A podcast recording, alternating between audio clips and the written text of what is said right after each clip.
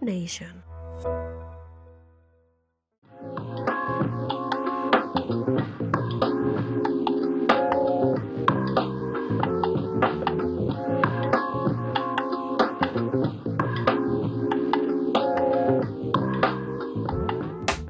Hola, muy buenas a todos. Mi nombre es Etiel Flores y esto es la Mesa del Deporte. Ecuador, el día de hoy deja el Mundial de Qatar 2022 al quedar eliminado a manos de Senegal, el cual ganaría 2 por 1 ante los ecuatorianos, siendo así la primera selección de la CONMEBOL en despedirse del torneo.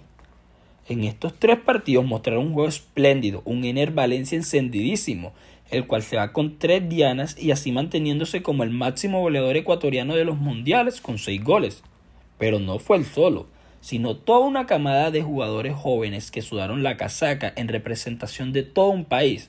Jugadores como Moisés Caicedo, Gonzalo Plata, Incapié, Preciado, Estupiñán o Sarmiento son jugadores de la nueva generación ecuatoriana con la que Gustavo Alfaro cuenta para los próximos partidos de clasificación al Mundial que se realizarán en tres países que son Estados Unidos, México y Canadá. Con la eliminación de Ecuador todavía quedan tres países suramericanos con vida, como lo son Argentina, que necesitará de una victoria ante Polonia y en caso de empate que Arabia y México no se hicieran daño, para así poder pasar como segunda de grupo. También está Uruguay, que tiene muy difícil el pasar.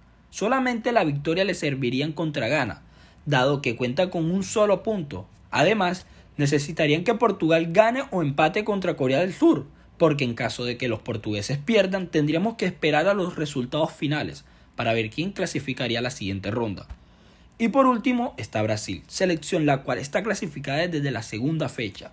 Aunque le queda todavía un partido contra Camerún, ya piensan en octavos de final y del regreso a las canchas de su estrella Neymar Jr., quien no juega desde el primer partido por una lesión en el tobillo. Pero, ¿qué opinan ustedes? ¿Qué selección suramericana llegará más lejos?